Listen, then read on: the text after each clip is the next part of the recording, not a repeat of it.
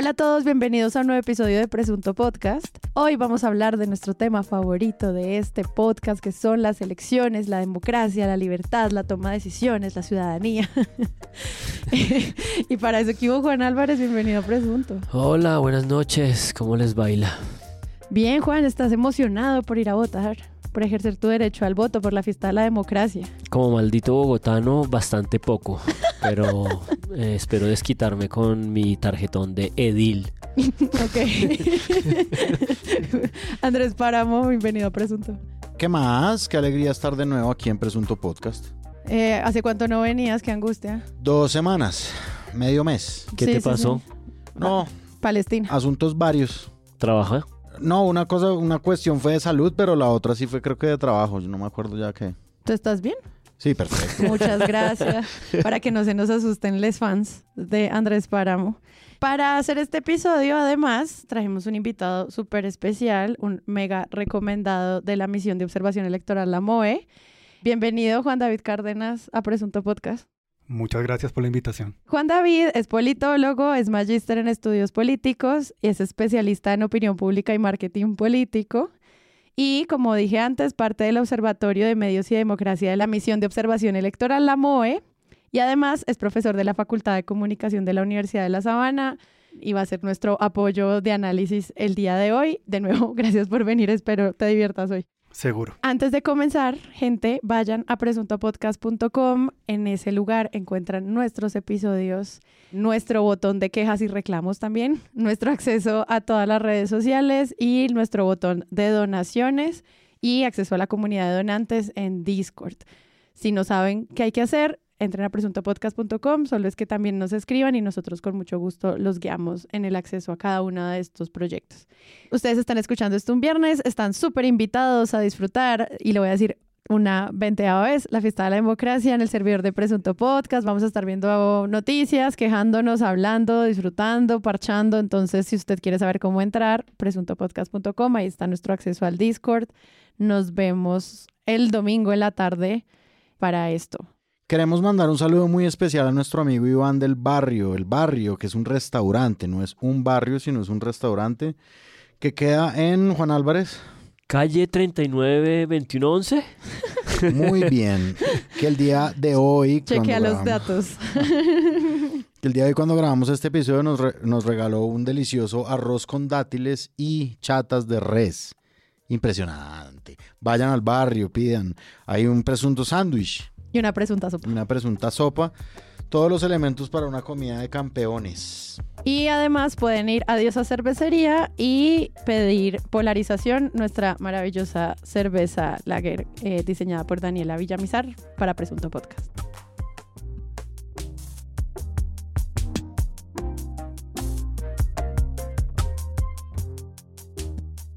Quisiera aprovechar a que está aquí nuestro invitado para que pues pudiéramos charlar un poquito sobre lo que está haciendo el observatorio ya a días, o sea, creo que están al borde de todo. ¿Cuáles son estas grandes conclusiones que está haciendo el Observatorio de Medios y Democracia de la MOE? Unos grandes hallazgos y un poquito de futurología de lo que puede pasar en estas elecciones. Bueno, para contextualizar un poco, el Observatorio de Medios y Democracia de la MOE es una plataforma conformada por un grupo de universidades muy amplio, Puedo estar equivocado, pero estamos sobre las 16 universidades, universidades de distintas regiones del país. Yo llegué a la plataforma en el 2011, pero creo que ya tienen una historia un poquito más larga de ver cómo los medios de comunicación cubren las elecciones. Esto ha venido evolucionando de tal manera que en los últimos dos ejercicios que hemos hecho se han incorporado ya medios nativos digitales y por primera vez en este ejercicio estamos analizando los perfiles de los candidatos como medios informativos, que consideramos que ya es absurdo eh, hacer un análisis de la televisión o únicamente de la radio o de la prensa, cuando casi todo el debate se está dando en el ámbito digital y la gran parte de la ciudadanía va directamente a los candidatos para informarse sobre lo que está pasando en, en las elecciones. Entonces, ese es pues como un el primer... TikTok, el TikTok de Rodolfo. Sí. Eso fue un personaje la, de las elecciones. La comunicación directa. La comunicación directa. Entonces, eso como, como contexto.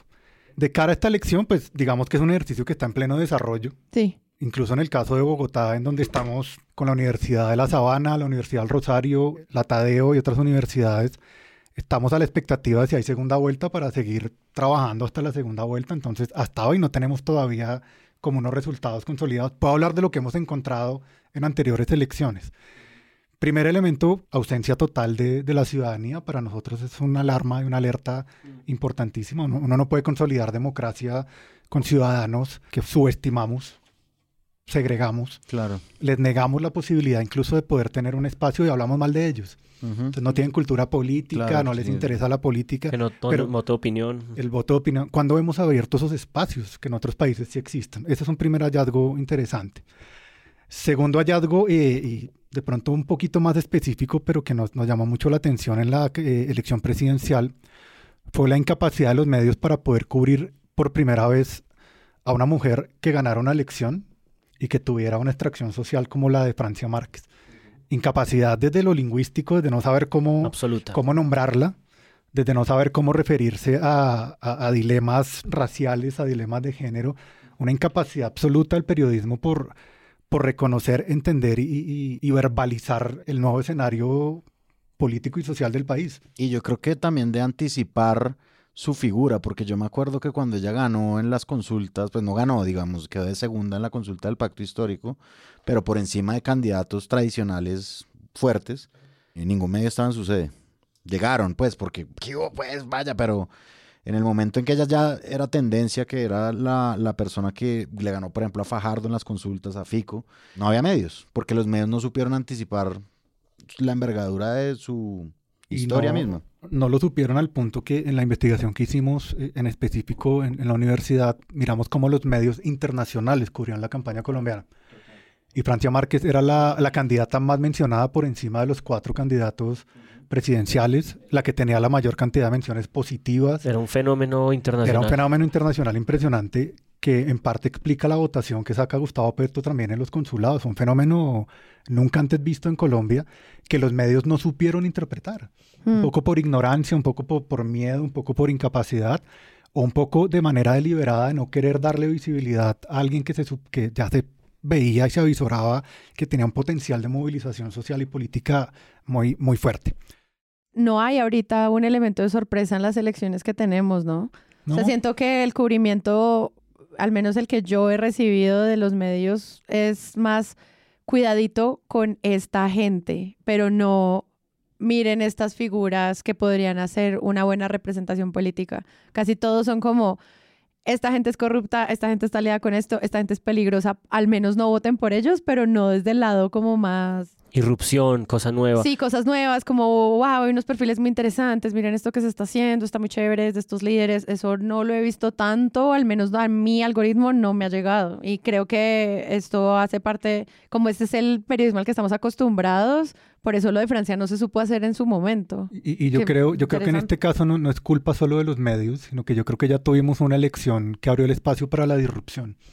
Llegaron estudiantes, líderes, llegó el periodista de Cali que tenía el Canal 2, ah, llegaron todos estos personajes. Influencers digitales. que se les abrió esa puerta, digamos, esa ventana de oportunidad, y ya la misma opinión pública se dio cuenta que no eran tan, tan disruptivos y que su impacto no ha sido el que se esperaba. Claro, que Pues está- JJ, JP Hernández ahora lo Claro, que tiene es su entonces- canal de YouTube ahí en el Congreso y no hace nada distinto Entonces, como eh, a pero, payasadas. no sé, figuras como Claro. Susana Boreal o otros Entonces, jóvenes eh, que eh, llegaron al... En yo esta que campaña ya- hay que sumarle las locales pasadas. Yo, yo recuerdo mucho como los resultados, y uno, uno de los resultados era Daniel Quintero.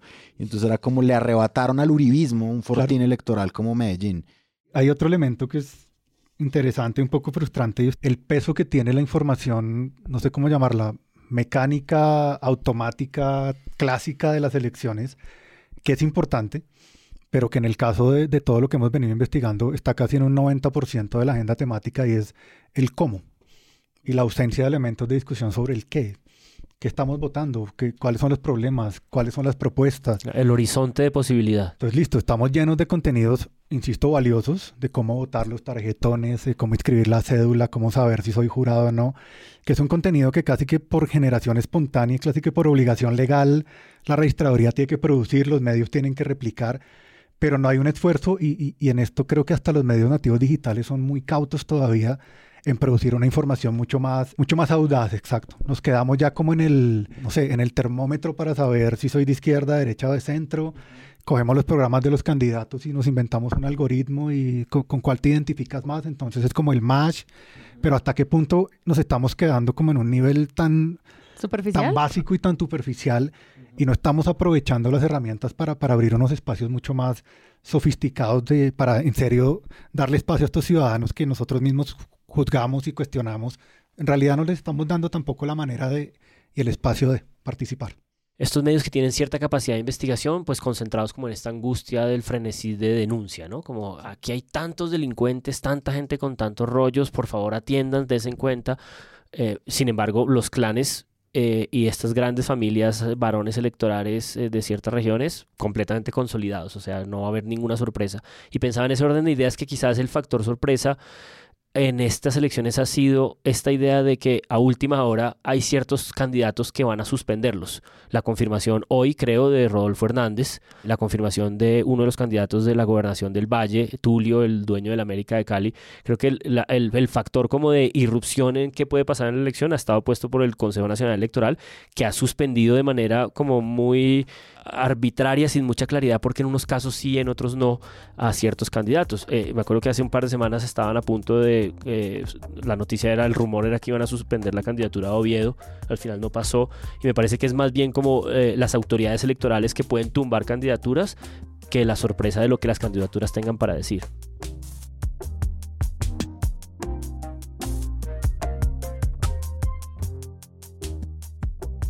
Bueno, se nos vinieron las elecciones. Habíamos hecho cubrimientos en varios niveles sobre violencia electoral, sobre el papel de las encuestadoras, sobre el centralismo y creo que todos estos temas vuelven a convocarnos este martes que grabamos, dos días antes de las elecciones cuando ustedes lo oigan. Vamos a ver en qué está el tema del cubrimiento de, estas elecciones. Hay unos que han dicho, para siempre cambia el panorama político del país, como con todas. Siempre todas las elecciones son las más importantes de la historia. Entonces, quería preguntarles sobre nuestra primera gran queja de cubrimiento, que es la relación como centro y mayoría del país. O sea, la relación ciudades y regiones, Colombia profunda, como le llaman en algunos lados, pero pues en general la minoría del país versus la mayoría del país en términos de cubrimiento. ¿Ustedes cómo han visto eso? Porque creo que plantea unos retos interesantes para que la gente que va a votar, no sé, en un pueblo en la mitad de Caldas, sepa más de lo que están haciendo los candidatos a la alcaldía de Bogotá que lo que puede pasar tal vez en su pueblo y todos estos silencios de acceso a la información, pues creo que son una conversación interesante que podríamos arrancar por ahí. Yo creo que es evidente y no es nuevo esa distancia que hay entre la importancia que se le da a la elección en Bogotá frente a la elección que se pueda estar dando en el marco de lo regional, incluso en el marco de lo, de lo micro y de lo local. Digamos que hay elecciones que son, no sé si decir inexistentes, pero sí casi que imperceptibles desde esa percepción, en donde nos quedamos únicamente primero con Bogotá, uh -huh. luego con quizás las alcaldías de las ciudades capitales importantes y no con todas, quizás con algunas en la medida en que mediáticamente llaman la atención por distintas circunstancias de enfrentamientos, escándalos, eh, administraciones eh, acusadas de corrupción y quizás la polarización nacional llevada al ámbito de, de, lo local, que se ven ciudades como Medellín, que se ven ciudades como Cali, Barranquilla. que se ven ciudades como Barranquilla y que alcanzan a llamar la atención de, de los medios nacionales. Creo que obviamente eh, peca uno también de, de, centralista en los análisis, porque si uno se va para las regiones, pues claramente en el día a día de lo que se habla y de lo que hablan los medios regionales. Uh -huh. Yo quisiera adicionar un elemento, yo creo que, que, de contexto y que nos sirve para un poco para dimensionar lo que está ocurriendo. Candidatos como fuentes de información. Yo creo que se está dando un fenómeno de, de intermediación en donde son las redes de los candidatos las que de alguna manera están compitiendo con las agendas de los medios tradicionales.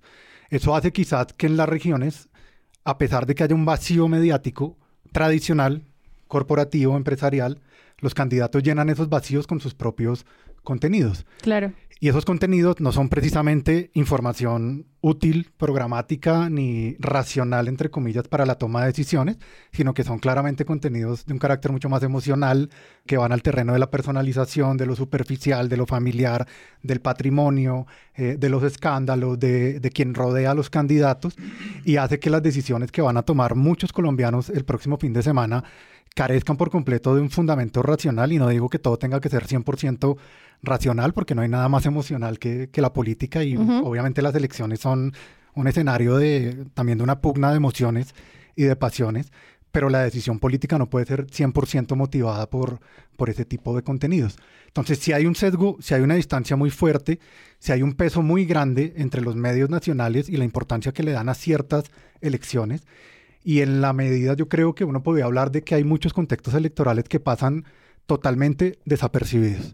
Y cuando eso ocurre, también hay una ausencia de transparencia, hay una ausencia de información y seguramente no solo no estamos conociendo propuestas ni, ni, programas de candidatos en las regiones, sino que pueden estar pasando 10.000 cosas más, desde la violencia electoral, el trasteo de votos y todos los delitos electorales que la misión eh, de observación electoral todo el tiempo alerta en sus informes, denuncia, pero que no tenemos quien lo saque un poquito a, como a colación en términos de comunicación masiva. Entonces creo que estamos como en ese doble escenario de, una- de unas redes que democratizan, amplían, pero que a la vez de alguna manera le quitan el carácter racional a la discusión política y unos medios que se enfocan en lo que es más mediático, en lo que es más viral, en lo que tiene más alcance en términos de, de interacción. En este caso Bogotá, emociones, escándalos, y dejan en un segundo plano lo regional y, y en un tercerísimo plano lo local, E- e- incluso en Bogotá, o sea, el, por ejemplo, las elecciones de DIL no existen para, para la gran mayoría de medios, es una elección mucho más comunitaria del voz a voz de los vecinos, de lo que alcanzamos a escuchar de pronto en, en emisoras comunitarias o en espacios mucho más vecinales, entonces creo que sí hay un sesgo enorme en ese sentido. Quería hacerte una pregunta sobre eso que dijiste de los medios regionales en dos niveles. Uno, por un lado, como la creación de medios que se crean para las elecciones y que son plataformas de propaganda desde lo digital, ya sea canales de TikTok, Instagram o páginas web financiadas por candidatos como parte de su estrategia de marketing. Y la otra, que es lo que te entiendo, son los medios que ya son regionales, pero que están casi que con el candidato adentro de la junta directiva como dando línea. Es cómo podemos entender eso, porque creo que también hace parte de ver ese lugar de los políticos haciendo propaganda disfrazada de información. Claro, y mira que yo creo que es la primera campaña en la historia de Colombia donde la inteligencia artificial empieza a tener un papel preponderante. Oh Vi una, God. vi una nota en el tiempo hoy sobre eso. Sí. Este podcast es grabado por personas, esta- gente. Esta semana nomás ya hubo dos denuncias de, de videos generados por inteligencia Sí, artificial. como la guerra sucia eh, llevada con esa donde herramienta. aparecía la figura, la supuesta voz y la boca moviéndose, si no me equivoco, de un candidato a la alcaldía de Cali, Oh my God. en donde, en donde ya a través de inteligencia artificial podemos crear un video totalmente falso que parece más real que, que los mismos contenidos de, de las campañas. Entonces, yo creo que el primer escenario es ese y creo que tiene cosas buenas y cosas malas Claro. porque también aparecen muchos esfuerzos, por ejemplo, de medios nativos digitales o de, o de colectivos periodísticos locales que aprovechan las herramientas que la tecnología les presta y tratan de llenar también esos, esos vacíos. Pero aparece el segundo escenario que tú mencionas y, y traigo a colación un, un evento que tuvimos con la MOA hace unos 20 días con periodistas regionales, donde lo que decían es, vea, muy bonito todos los que ustedes nos dicen acá del deber ser, de cómo debería ser el cubrimiento, pero vaya métase en, en Santa Marta, vaya métase en, en Bucaramanga, en Florida Blanca, vaya métase en Popayán o vayas incluso a los pueblos para ver cómo hay un contubernio entre prensa y política. Y poder, sí. Incluso hay pueblos donde el único medio de comunicación es, es un, megáfono Claro. y también tiene una- un vínculo a través de la pauta o a través de algún tipo de favor político, en donde claramente vuelve y juega el sesgo de- del centralismo y de cómo vemos las cosas. Aquí creemos que los medios son las grandes industrias que tienen que ser equilibrados, que tienen que ser objetivos. Vaya uno y mire cómo logra sobrevivir un medio y un periodista en medio del conflicto armado, en medio de los conflictos de intereses con las empresas, con los actores armados, con las mafias, con los actores ilegales, con las familias y los clanes políticos, que en muchas regiones del país también son los dueños de los medios de comunicación y de las empresas. Entonces, ¿qué espacio puede quedar en serio para una verdadera competencia política, para un equilibrio informativo y para una información mucho más plural a la hora de tomar decisiones, cuando claramente en la realidad pues no es como todos quisiéramos que fueran las cosas? A mí me interesa eso que estabas diciendo, Juan David, como esta manera de, imaginar que mm, todo esto que ignoramos, porque siento que estas son como las elecciones que, mm, que a mí más sensación me da como de ignorancia plena, ¿no? Tiene ahí un, escenario intermedio y es más allá de Bogotá y de todo lo que se toma en términos de atención, creo que también hay como una especie de eh, intermedio informativo frente a esa capilaridad que no logramos entender, cubrir, ¿no? De, estas, de, lo que pasa en Yopal, en Casanare, en estos lugares concretos. Y es como una especie de eh, franja media de estas ciudades capitales de departamentos, digamos que llaman como las regionales importantes, ¿no? Barranquilla, Cali, Medellín, Bucaramanga, ¿no? Estas cuatro grandes ciudades, estos cuatro grandes departamentos que tienen, bueno, estas eh, poblaciones altas y el cubrimiento en este, en este dirección me interesaba mucho porque creo que es ahí más que en cualquier lugar donde se está dando eh, como un buen volumen de información que, digamos, consumido desde acá y en general en los medios masivos nacionales, y al mismo tiempo como una narrativa muy unilateral de esto es un referendo presidencial.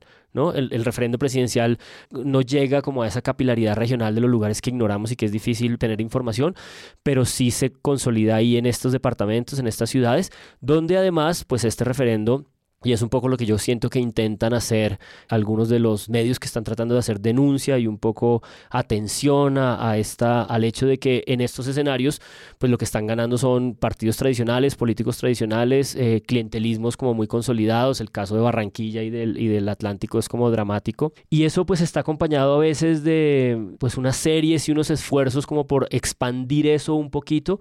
Creo que el, el, el caso de las últimas tres semanas de la silla vacía eh, y de los huevos revueltos en particular pues es tremendo. Un caso ejemplar de eso es el episodio del 24 de octubre, hoy martes, eh, de La Silla Vacía, eh, el caso de Gorky en Neiva, que es pues, escandaloso y un poco suscitado por una decisión de una autoridad porque fue suspendido por la Procuraduría y tal. Entonces la silla un poco recupera y, y, y, consolida en los huevos revueltos toda la información que, que, venía recogiendo, pero es un caso brutal porque es un caso en el que encuentran unos audios, una cantidad de información muy precisa sobre la participación de este alcalde tratando de poner a su segundo.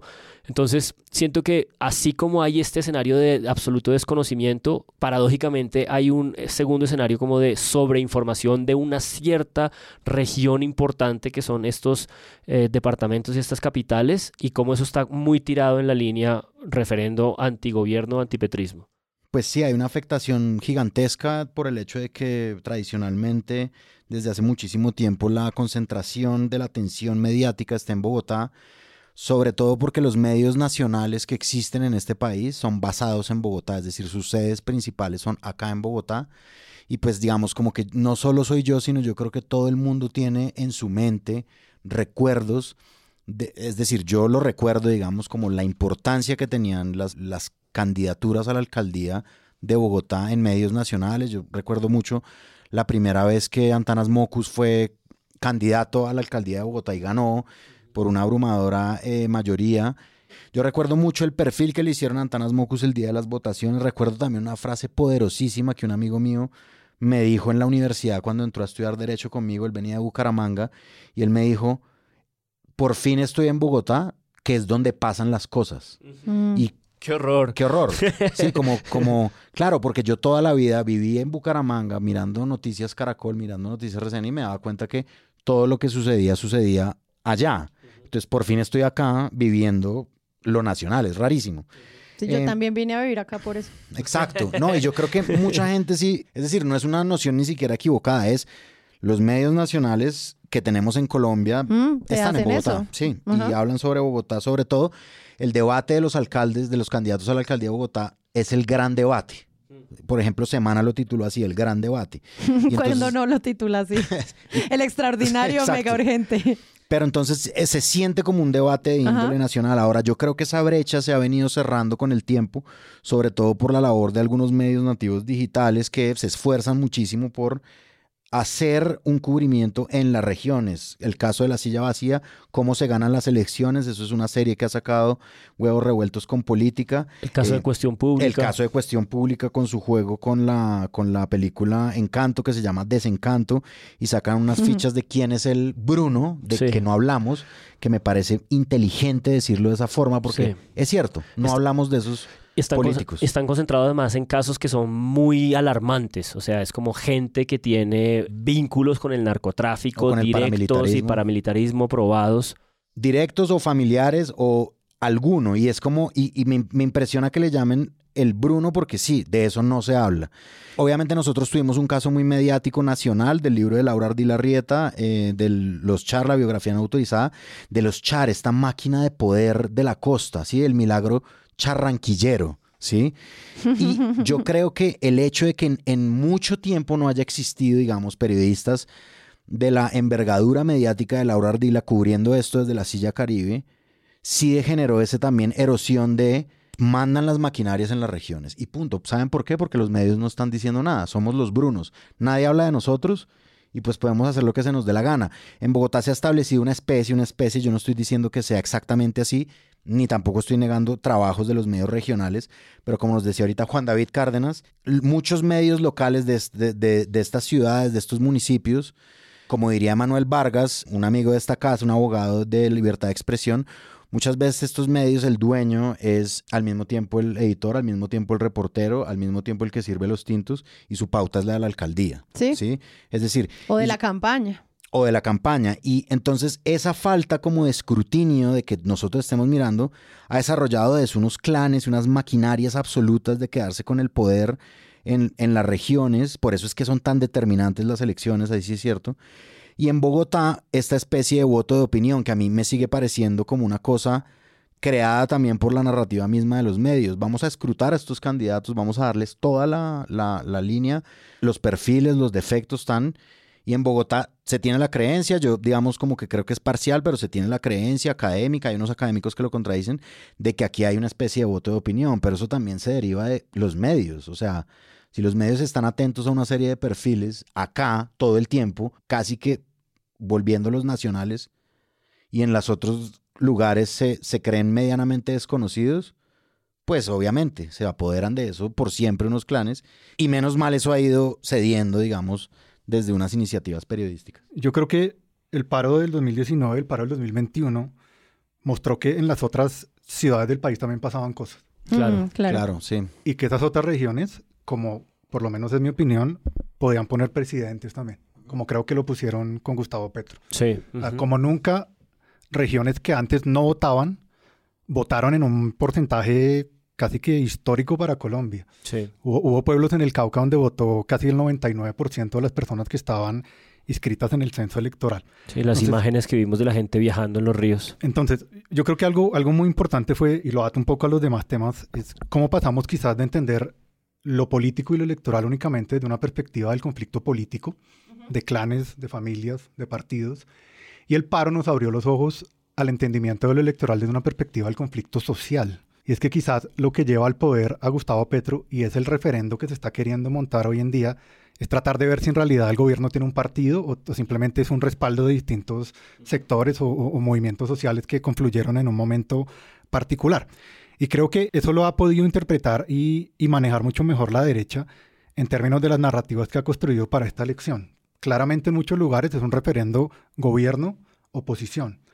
En Bogotá, por ejemplo, la campaña ha estado mediada por el, por el tema de la primera línea Y el metro. y el metro. De hecho, hay candidatos que dicen primera línea solo del metro.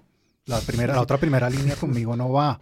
Están tratando, es como si estuviéramos en una elección para el 2021 en el 2023. Es un Mm. conflicto social que, que dura tanto tiempo y que por la pandemia queda como, como suspendido en el tiempo, que apenas está empezando a estallar un, un poco este, este efecto que me parece bien interesante mencionar acá y que conviene mucho a la derecha.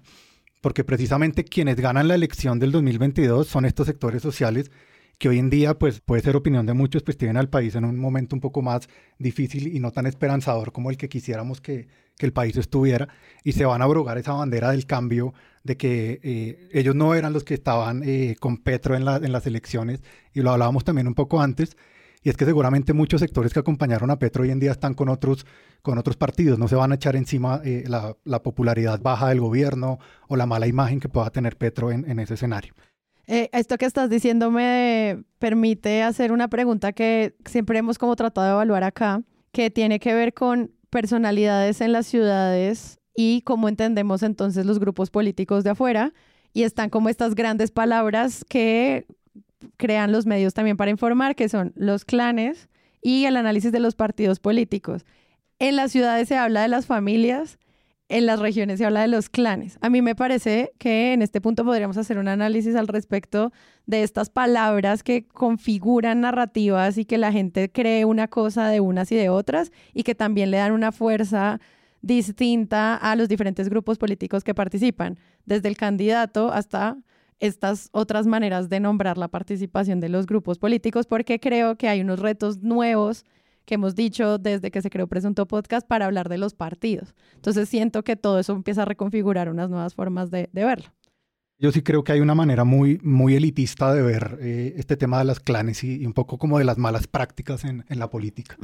Yo no sé qué diferencia puede haber, por ejemplo, entre los Char y los Galán. Obviamente hay una distancia en términos de poder económico, pero en términos de la lógica de acción política, yo no creo que haya mucha diferencia entre un clan y una familia política. Hmm. Eduardo Pizarro en, los años 90 ya hablaba del concepto de la microempresa electoral en Colombia. Y yo no sé si los Galán no encajen fácilmente en un concepto incluso de familia-empresa electoral.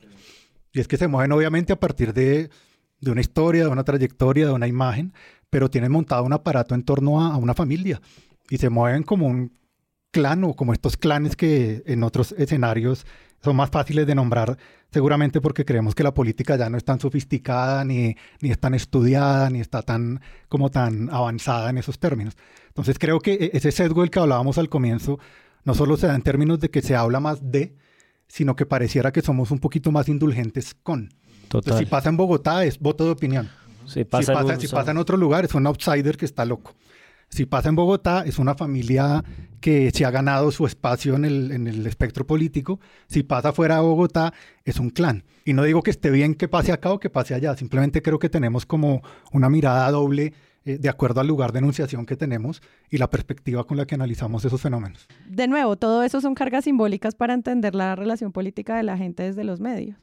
Parte de eso creo que es el fenómeno que me interesaba mucho también en estos momentos y que un ejemplo de eso puede ser el de Carlos Amaya y es esta idea como de nuevos clanes, porque también esta idea, el, parte de lo que me parece entender que se ha tratado de definir casi todo el especial de María Jimena Duzán de Vote Bien, no sé qué, ha sido un poco alrededor de la, de la figura del clan, ¿no? Ella ha ido como esbozando cada uno de los clanes en este último mes, haciendo entrevistas. En algún momento lo definieron, esta idea de lazos familiares, estructura clientelar constituida, eh, intercambio de financiación por contratación, ¿no? Una serie de cosas que, que están ahí entre la corrupción flagrante y el clientelismo difícil de precisar. Pero todo eso se me matiza mucho con esta idea de un nuevo clan, ¿no? Porque es como que los clanes los descubrías cuando habían pasado mucho tiempo y estaban muy constituidos. Y esta idea como de que el clan nuevo de Carlos Amaya es una cosa nueva, eh, es como esta, esta, como esta especie de intento de conquista del periodismo de investigación de, podemos señalarlo eh, ongoing, cuando se está constituyendo. Y llevamos como un mes en el que tanto un informe de Dusan como eh, la denuncia de este fin de semana de Ackerman en cambio como el rifirrafe que hubo hoy en la W, eh, porque Amaya salió un poco a contestar la columna de Ackerman, la investigación de Ackerman. A esta hora, candidato Amaya, buenos días. Julio, muy buenos días a usted, a toda la mesa de trabajo y a todos los oyentes. Un gusto estar con ustedes. Muchas gracias. La revista Cambio publicó no una columna de opinión, publicó una investigación que hizo el periodista Joir Ackerman. En esa investigación, candidato Amaya, eh, todos los caminos conducen a concluir para el lector que su suegro, pues, o ha tenido muy buena suerte, o es un genio para los negocios, o ha tenido una buena ayuda de parte del departamento. ¿En cuál de los tres escenarios nos ubicamos? Pues para mí ninguno de los tres. Le ha ido bastante mal que su hija se haya casado con un político que ha sido objeto pues, Y se llama Clan Amaya y son sus primos y familiares. Sí, o sea, en eh, eh, puntualmente las denuncias son cosas concretas de lo que podrían ser indicios de corrupción, un lote que se cotizó tal, una carretera que benefició una casa o un lote de un familiar porque él se casó con un señor que nunca había hecho negocios en Boyacá y el señor ahora en los últimos cinco años ha crecido todos sus buenos negocios porque tal, ahí hay una historia, ¿no? Pero esa historia está complementada en la entrevista de Dusan con Cancino, en la que Cancino un poco desglosa, vea, estos son los familiares, el primo, el tal, que están en esto. Pero me llama mucho esa, la atención esa idea como de, de poder, como, como que el clan no lo está constituyendo la realidad eh, corrupta que puede haberse des- de- de- desarrollado, sino es como la propia enunciación periodística, es como que es la enunciación periodística la que está constituyendo el clan, el clan Amaya porque todo esto son cosas recientes y la verdad también tengo que decirlo, Amaya ha salido casi en todos los lugares a contestar y sus respuestas a mí no me han parecido tan descabelladas ni tan insatisfactorias. O sea, el man básicamente dice, esa carretera estaba en un plan de ordenamiento y de, de gobierno antes de que este man comprara la tierra y eso siempre es muy sutil, ¿no? Porque esas informaciones por debajo son muy difíciles de, de saberlas, pero, pero esta idea como del clan nuevo, ¿no? Como de, de, de- como si la figura del clan se estuviera como expandiendo como, como posibilidad análisis, no sé, me parece importante también. Sí, ojo, que igual no está para nada mal hacerle seguimiento a los candidatos y decir en dónde están cometiendo clientelismo. Eso es, para eso es el periodismo. Pero entonces la pregunta es de qué forma se cargan de símbolos los lugares y la participación. Es como, entonces en Boyacá ahora hay un clan de quiénes y qué intereses mueven y qué medios tienen y qué, man- y qué narrativas controlan.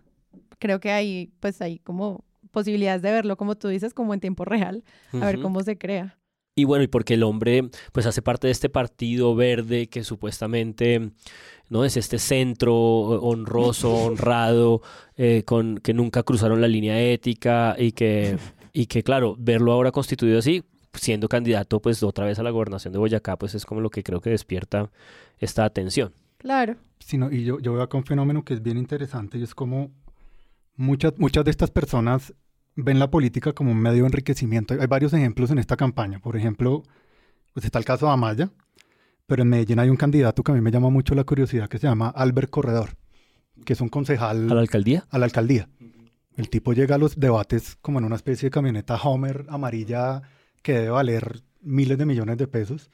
Se supone que su familia es dueña de una universidad en Medellín, no recuerdo el nombre exactamente, pero es la universidad más grande de Medellín, con más cupos y tiene una riqueza formada a partir de- de- del negocio de la educación. Pero son personas que de un momento a otro aparecen de la nada con unos capitales que son casi que impensables y que uno no... Puede haber justificaciones. Claro, claro. Una, es una fortuna de tiempo, es una herencia familiar, pero también generan suspicacias.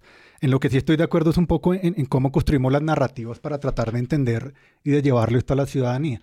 Y es cuando hablamos de los clanes, esto tiene una connotación negativa de entrada Y unas implicaciones en términos de, de cómo interpretamos eso. O algunos ni siquiera los nombramos, cuando puede que estén trabajando bajo la misma, bajo la misma lógica. Y yo veo incluso como una especie de lógica de, de caerle como a los nuevos ricos de la política. Obviamente con un discurso de, de sospecha de, que, que es totalmente justificado, pero también veo por qué no caerle a, a los otros.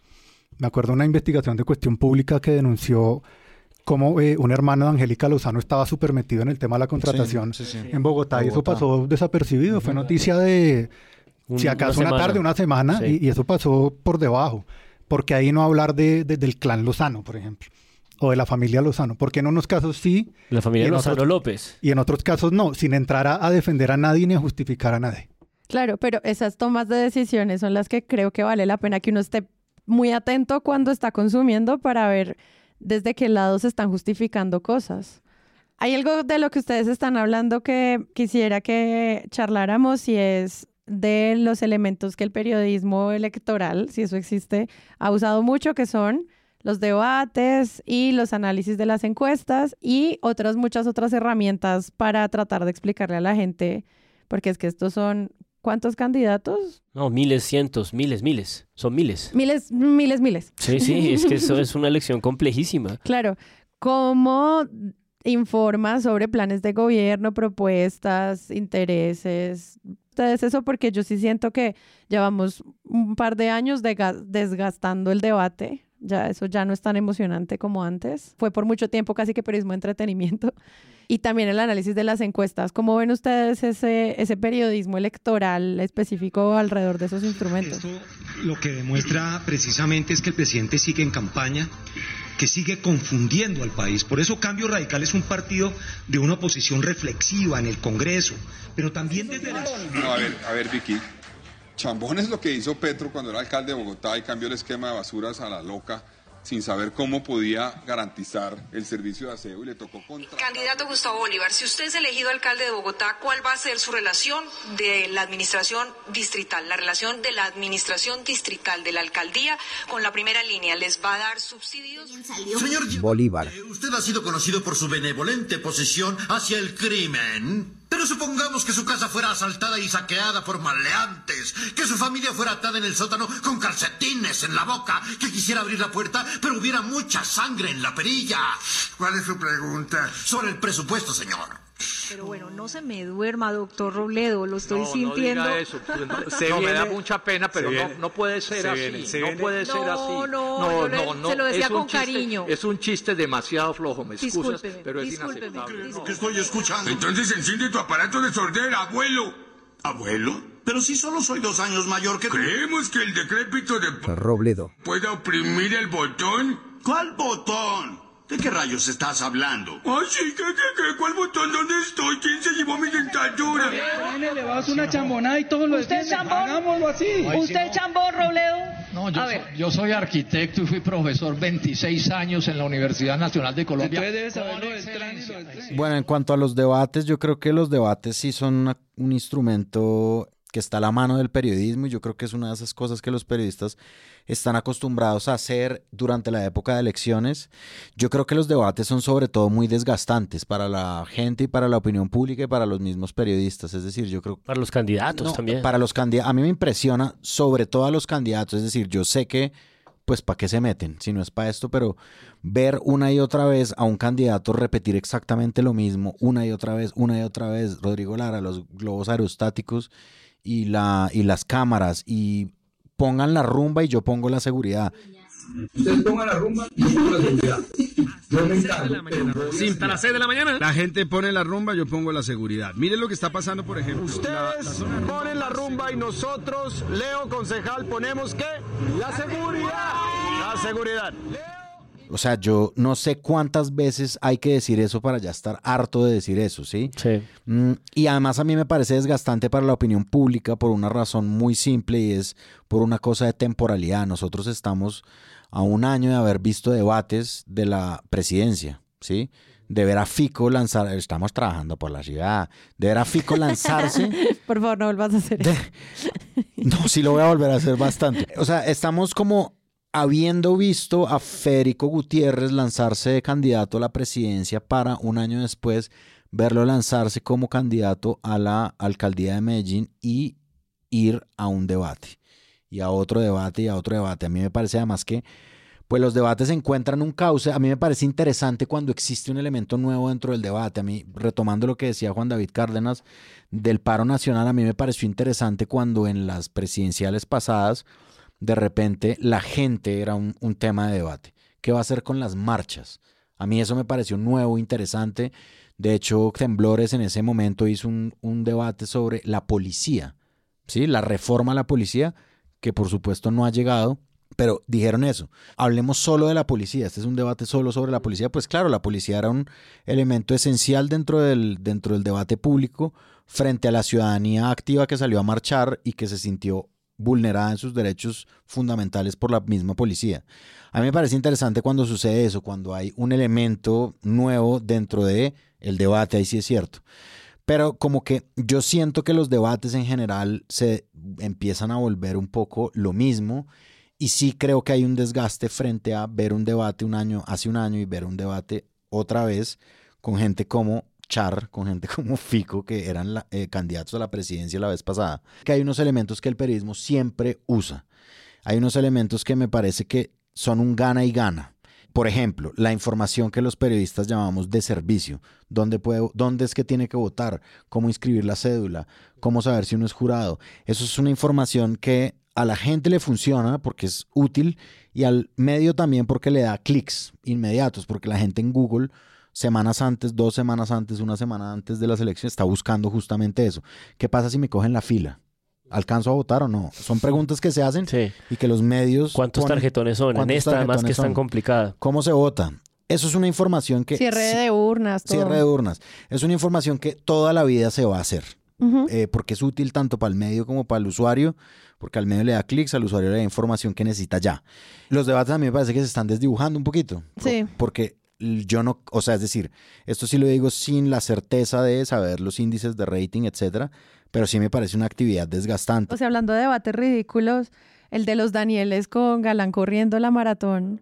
Bueno, y eso, es que, y eso que esa es una de las cosas más interesantes que ha hecho Galán como humano. Eh, Lo que va bien, eso no puede pasar. Tenemos que trabajar para que se construya institucionalidad. Y eso pasa por respetar los proyectos de largo aliento que se están haciendo en Bogotá. Y a eso le vamos a apostar. ¿Qué pasó? ¿Qué pasó? Es absurdo esta vaina. Dice que largo aliento, además. Yo estoy de acuerdo, es un poquito absurdo. Bueno, tenemos aquí a tres. Hola, un saludo muy especial. Hola, doctor Oviedo, ¿cómo está? ¿Está en la maratón todavía? Aquí todavía con todo el equipo corriendo nuestra 10K. Pero muy contentos de Complementando lo que dice Andrés, creo que más que nunca funciona esta terminación titis para lo inflamado, ¿no? Creo que hoy pensamos en caso de Bogotá en debatitis, o sea, creo que estos manes básicamente hacen un debate todos los días. Y yo creo que en este caso en particular en Bogotá, en esta campaña, hay un factor como definitivo para ese desgaste del que habla Páramo. Y es que, puta, todos los candidatos son muy parecidos.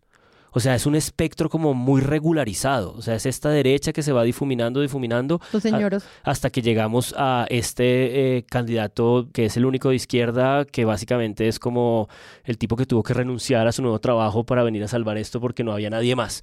Entonces, puros hombres, siete o ocho manes, todos básicamente de un perfil más o menos parecido. Incluso yo, el único debate que escuché, que era como sobre temas de eh, género y de educación sexual y tal, los manes ni siquiera muy lejos porque pues todos tenían que reconocer que hay unas leyes que hay que cumplir. Es decir, creo que ese desgaste tiene que ver también con el perfil de los candidatos Claro, en Bogotá. Claro, claro. El 24 de octubre hicieron un debate en Canal TRO, que es el canal de Bucaramanga, y los candidatos y los, pues el director de noticias se pelearon en vivo. Esto fue un show. Porque mientras pues estaban haciendo el debate, uno de los candidatos no se presentó y acá es donde estamos hablando como el tema de pauta y sistemas comerciales. Eh, mientras el candidato que no se presentó, cuando llegaron la ronda de comerciales, el comercial era de el candidato que no fue. Se presentó con dinero. se presentó con dinero básicamente con una con un- pues un comercial en el que explicaba sus propuestas de campaña y esto pues obviamente generó que todo el mundo se pusiera como cómo está funcionando el sistema comercial del canal, quién está financiando el canal y cómo estamos garantizando los sistemas en los que no hay contrapregunta a un comercial. Porque de pronto los otros podían responder, pero acá es como todo un tema de financiación de los medios regionales que creo que pues llama mucho la atención porque no sé, por ejemplo, nosotros que estamos en el mundo del podcast, eh, mucha, una, alguna de las formas de monetizar es cargando publicidad programática por un robot. Entonces, si yo le cargo al robot, que es que nosotros hablamos de elecciones, de democracia y de temas, el robot dice qué, qué pauta hay de esos temas y casi siempre es pauta de candidatos. Y hay veces que uno está escuchando podcast que tienen pauta programática, es decir, que no lo escogió el director del programa y estás, te sale la campaña del presidente, del candidato, del gobernador en tu podcast. Y eso es algo que uno no puede controlar, al menos en lo digital. En términos tradicionales, me parece un reto súper complejo. Y bueno, Sí. lo que pasó con Bu- en Bucaramanga, pues es un showzazo. Eso nos pasó con Corfi Colombiana en el momento de la noticia. También como Corfi Colombiana Corfi. lleva invadiendo con hace seis meses para eh, limpiar su Corfi, marca. con Corfi. Con Corfi. Cuando aparecieron Dime, estas noticias hace un- dos meses, en agosto, ¿se acuerdan que fue muy fuerte descubrir como que estaban dando la noticia, el editor, el director del medio estaba en estas defensas y luego aparecía la publicidad y era como, puta, ¿quién entiende esto? Y luego el comunicado que era exactamente igual a lo que nos decía el director de Noticias Caracol. Solo quería agregar que el clan de Bucaramanga es el clan Aguilar. Claro, claro. Y que pues esas pautas comerciales podrían obviamente tener una intención que afecte el debate. Entonces, de nuevo, es lo mismo que estamos diciendo, pero con ejemplos como súper que se sienten ahí. Y siendo otro un canal público, ¿no? Que eso le da más complejidad al tema. Claro, terrible. Porque en esos canales públicos, algo que siempre había hablado María Paula en este podcast es pues la relación que tienen los gobernadores que luego ganan en las juntas directivas de los canales públicos y que es lo que ha denunciado Santiago Rivas todo el tiempo sobre la protección y autonomía de la televisión pública. eh, o al menos pues de los medios públicos. Y es como, pucha, es que es muy difícil porque es que la plata del Estado ayuda a que esos medios se permanezcan. 9 de la noche, 10 minutos. Y atención, porque nos. Por favor, eh, señor, señor Jorge Figueroa. Bueno, cerramos, cerramos, cerramos los micrófonos para poder hacer entonces nosotros el debate, porque lo primero que pedimos en la noche de hoy fue el respeto de cada uno de los candidatos. Hay, hay en estos momentos, hay en estos momentos y le pedimos de verdad el respeto porque si, si, entonces sí, discúlpeme, pero las reglas estaban claras desde el principio. Sobre las encuestas hay una cosa que me parece eh, definitiva y es que mm, entrevistaban en el Huevos Revueltos a César Caballero. César Caballero pues ha estado saliendo mucho el de cifras y conceptos. Es un tipo que tiene como muy buena comunicación. Y en esa conversación en, los Huevos Revueltos dijo una cantidad de cosas muy heavy metal. Una de las cosas que dice es... Tú sabes que Cifras y Conceptos no volvió a hacer encuestas para medios públicos. Entonces nosotros hacemos encuestas y hoy estamos haciendo, nos, em, hacemos varias, y solo si el candidato o quien la contrató decide publicarla, se publica. Para que tengas una idea del volumen de lo que hay, es Cifras y Conceptos ha hecho en a esta fecha 39 encuestas y se han publicado dos. Eso te da una idea de la magnitud de encuestas que se están haciendo hoy en el país. Yo creo que una buena encuesta le da al candidato una tendencia general de hacia dónde se está moviendo la campaña, pero no le pidan que, pre- que prediga el futuro. ¿Se ponen bravos los candidatos con el encuestador que contrató cuando no están punteando? Furiosos, furiosos. Mira, yo siempre he dicho que hacer, cuando uno publica una encuesta y hay siete candidatos, el que la gana es porque es mérito de él. Y los es que pierden porque es culpa del encuestador. En estos días, eh, un político regional no le gustó el resultado y decidió no pagar el resto de la encuesta. No, su candidato, no, quien me contrató fue un parlamentario, pero eh, su candidato no quedaba de primero y se puso furioso. Yo tuve un evento con un expolítico del Atlántico que me contrató una encuesta para un medio, supuestamente él tenía un noticiero de televisión, y cuando el resultado dijo, no, pues que eso no me sirve, tenemos que decir que ganó fue el mío. Le dije, no, eso no lo voy a hacer. Y hubo una demanda, yo lo demandé, pero el señor se murió. Eh, al final, pues no, no, no, no pasó nada, pero pasa todos los días, pasa... Yo siempre sostengo una, una, una frase y es que las campañas son para cambiar las encuestas. Una encuesta no define una campaña. Las campañas son para cambiar las encuestas. Las, campañas un poco una interna de ese tipo de encuestas en las que él mostraba cómo les produce mucho estrés y mucha y mucha eh, frenesí eh, los resultados porque casi nunca dicen lo que están esperando y ese y esa especie como de estrés frente a la encuesta hace que me parece es parte del mensaje que él quiere comunicar muchos candidatos como que pagan ese dinero lo necesitan en la información para poder conseguir financiación, para poder orientar su campaña y sin embargo son súper sordos a la información Claro. que reciben. Entonces era como muchas encuestas, mucho valor generado ahí y al mismo tiempo mucho desprecio por los resultados de parte de los políticos y eso me parece delirante. Hay un valor desmedido, me parece que en las encuestas, encuestas que además nos han puesto en, digamos, a los colombianos. Yo no me voy a ir a Argentina, pero estamos viviendo eso, ¿no? Como Sí, sí, sí. la sorpresa de que Milei que- quedó de segundo, pero digamos como, como a mí me parece una herramienta que es útil en cierta medida, pero cómo moldea de una manera impresionante no solamente la opinión pública, sino el amarre de votos futuros, ¿sí? Y también lo que la gente quiera decidir con primeras o segundas vueltas. De acuerdo, sí. O, por ejemplo, si yo no tengo tiempo, ganas o no he encontrado un lugar en los medios que me digan el plan de gobierno de un candidato, pues miro cómo va la encuesta y con eso decido. Y eso es súper peligroso. Sí, yo, yo quisiera opinar un poco sobre el tema de, de las encuestas, en donde claramente estamos en un escenario de absoluta desregulación, al punto que en redes sociales encontramos encuestas que son falsas o encuestas que hacen empresas que no están certificadas por el Consejo Nacional Electoral. Es decir, cualquier candidato puede publicar una encuesta. Yo he visto cosas vergonzosas hechas en PowerPoint a la carrera, que terminan siendo compartidas 10.000 veces por, por Twitter, compartidas por cadenas de, de WhatsApp, y que la encuesta, si bien falla, sí sigue teniendo el, el poder que mencionaba Andrés ahorita de movilizar opinión pública. Claro. Y es que una encuesta sí puede influir directamente en una decisión. Sea real, sea falsa, metodológicamente correcta o simplemente sea una invención, sigue teniendo un peso muy fuerte en la toma de la decisión. La forma en la que se moldea la opinión pública, yo he visto recientemente, por ejemplo, a Daniel San Pedro Espina, que no tengo ni idea, digamos, cuál es su relación con Carlos Fernando Galán, tal vez simplemente le tiene simpatía y tal, pero eh, ha estado empecinado y él es un líder de opinión, él es un líder de opinión sin duda. Digo Daniel San Pedro Espina, no Galán, Galán es como una cosa ahí toda rara.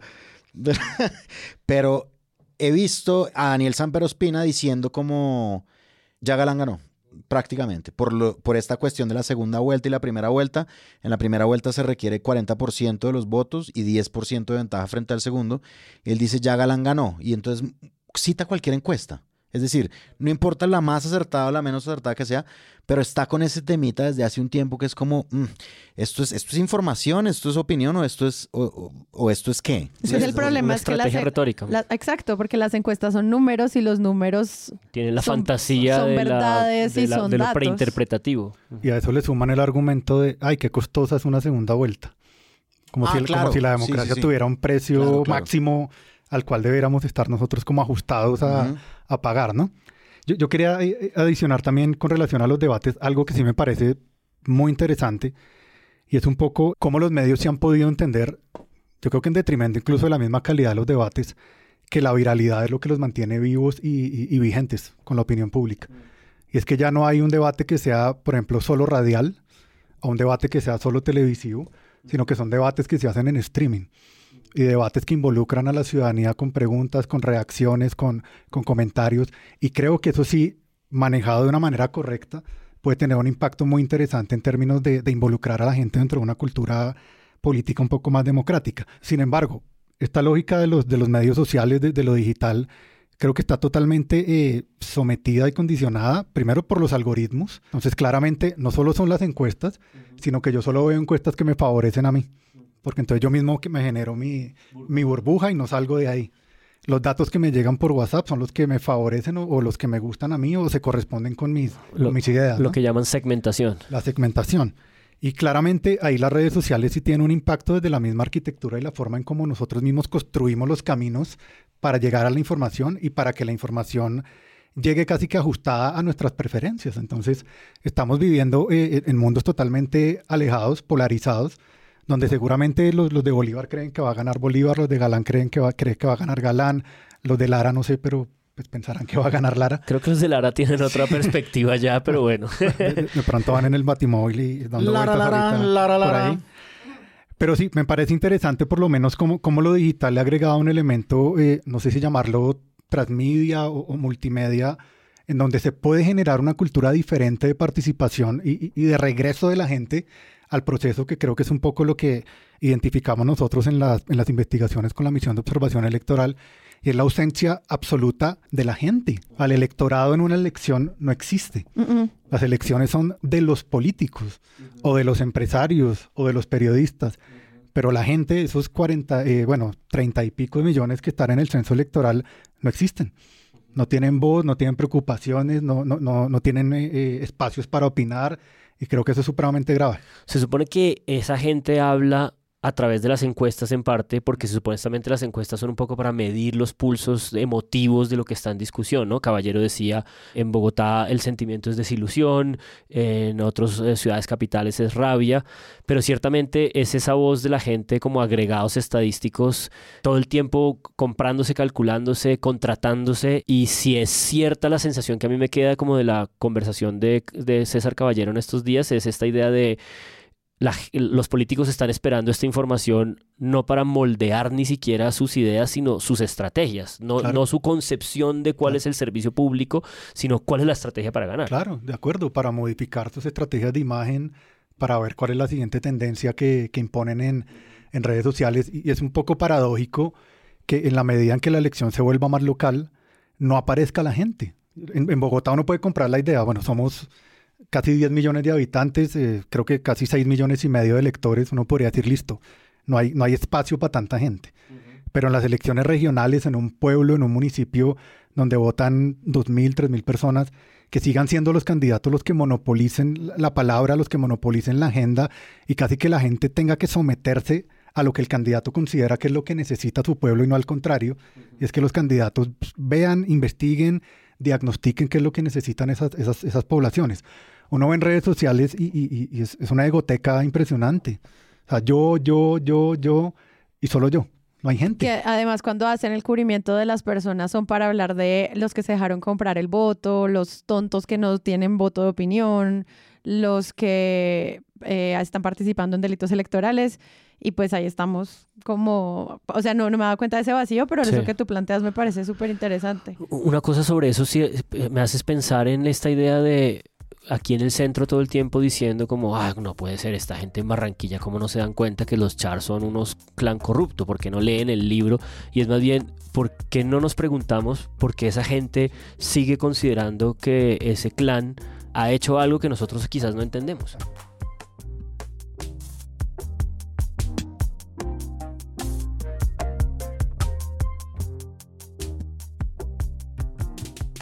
Hay otras cosas que uno tiene que evaluar en este cubrimiento que tiene también que ver con la forma en la que se crean las campañas, que no solamente la dirigen los candidatos y sus equipos de trabajo, sino también pues quienes los apoyan y la participación pública de declaraciones de, de personas que no deberían estar participando en política y eso también pues empieza a sesgar cosas. Lo habíamos visto en el episodio que hicimos de Daniel Quintero cuando el exalcalde renuncia y al otro día está repartiendo panfletos todo eso también afecta a la agenda informativa de la gente porque es lo que la gente conoce, sus exalcaldes o sus, o, o sea, como su línea de trabajo.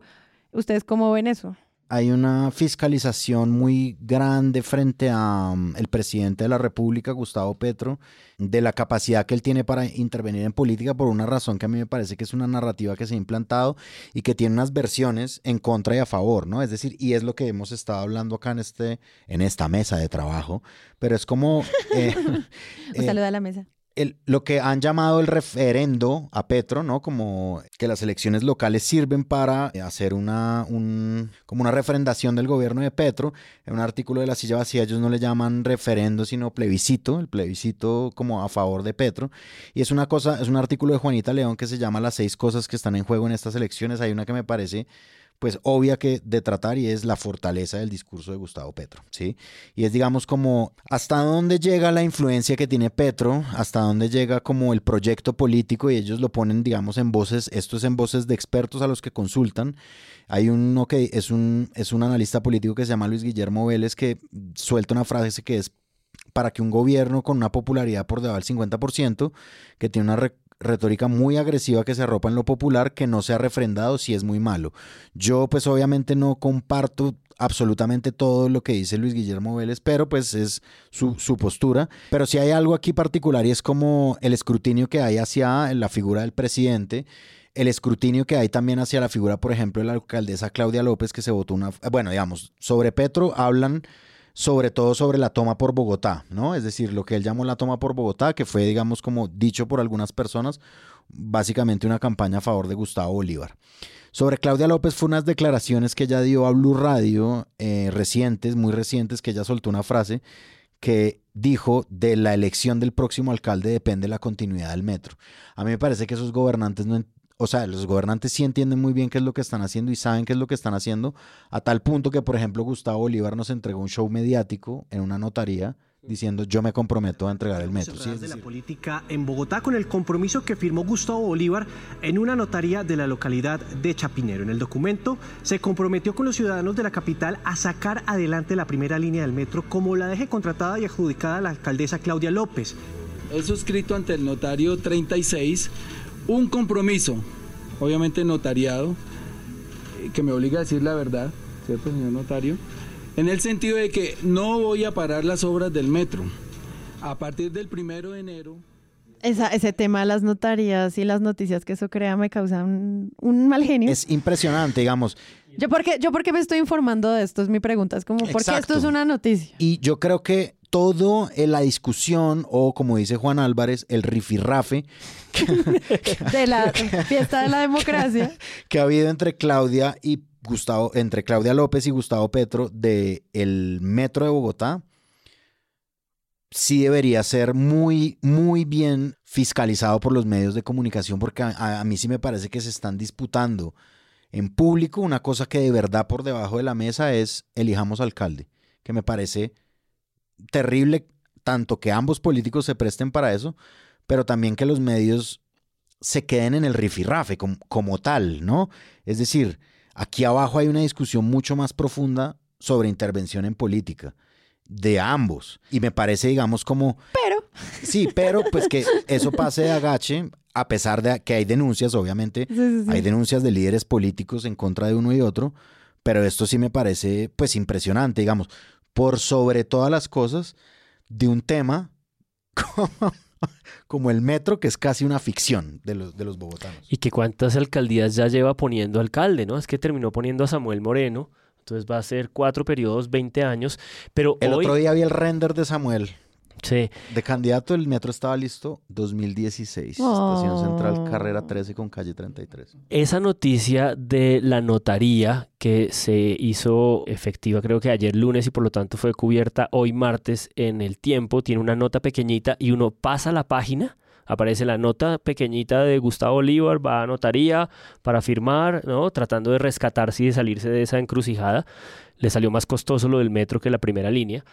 Y uno Mil pasa veces, la sí. página y es un desplegable de una página entera de hoy martes 24 de octubre del tiempo sobre cómo avanzan las obras del metro. Y es una pliego entero con toda la información, infografía, para mostrar como ese 25-30% de avances de la obra del Y es metro. que también es muy frustrante, al menos inc- para, De verdad, increíble. ol- para un consumidor que igual necesita información sobre Bogotá. O sea, yo quiero saber qué está pasando con los colegios, con la salud, con la movilidad, con la seguridad, con todos los temas que son los que hacen que uno pues habite la ciudad y no leer con suspicacia si esto tiene un interés electoral.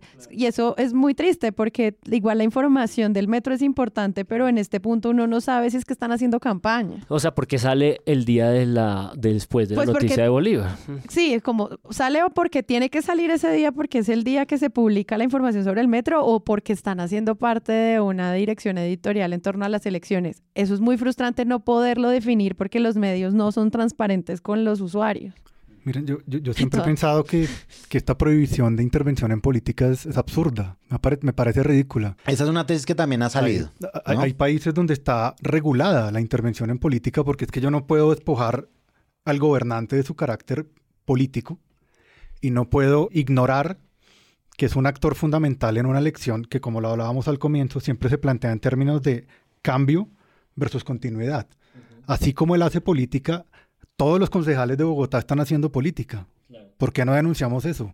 De oposición, de gobierno, verdes, blancos, morados, de centro, todos están también haciendo política y ellos sí se pueden reelegir. El alcalde tiene que esperar tres años, cuatro años para volver a ser reelegido. Yo creo que es un tema de cultura política. Hay países como Estados Unidos donde la intervención en política está regulada y se reconoce claramente que un alcalde no puede despojarse de su característica política partidista, sobre todo cuando hay partido de verdad, ¿no? Claro, y ese argumento tuyo yo lo complementaría porque siempre lo he pensado también, y es que esa concentración en la participación, que además es un problema retórico, porque es, ah, ¿qué estás diciendo? ¿Qué estás enunciando? Hace que se pierda la concentración en lo importante, y es que los recursos públicos, los contratos, no deberían estar dirigidos a favorecer o a conducir a que la gente vote por una persona. Esa concentración en eso se distrae y hace que se concentres en la parte discursiva. Entonces la participación que la Procuraduría sanciona es, estuvo en una reunión, dijo tal cosa, pero no lo importante que es dónde mueven la plata y en qué orden. Y bueno, ya veremos qué va a pasar el domingo con la registraduría como personaje, que siempre es un gran personaje, el Consejo Nacional Electoral, obviamente, cuánto tiempo se demoran en entregarnos las cosas, qué tan emocionante va a ser el análisis del boletín. Y algo que yo creo que va a pasar es el análisis sobre el lugar político de la actual presidencia y si ese presidente gana o pierde a la luz de los resultados electorales y lo que se pueda prevenir. Ya La- lo veremos. La, prensa contestándose su propia pregunta sobre si es un referendo o no. Ya lo veremos, sí, exacto. Get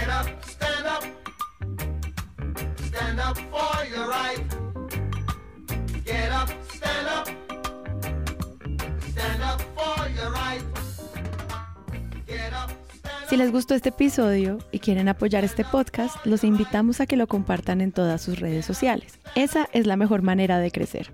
Presunto Podcast es producido por Sara Trejos con el análisis de Santiago Rivas, María Paula Martínez, Juan Álvarez y Andrés Páramo. La postproducción la hacemos Rodrigo Rodríguez del Oro Podcast y yo. Nuestra asistente de producción es Paula Villán de Sillón Estudios. Les invitamos que visiten presuntopodcast.com donde pueden ser donantes y parte de la membresía de Presunto. Con su ayuda podremos financiar este proyecto y diseñar mejoras para ser sostenibles y salir cada semana.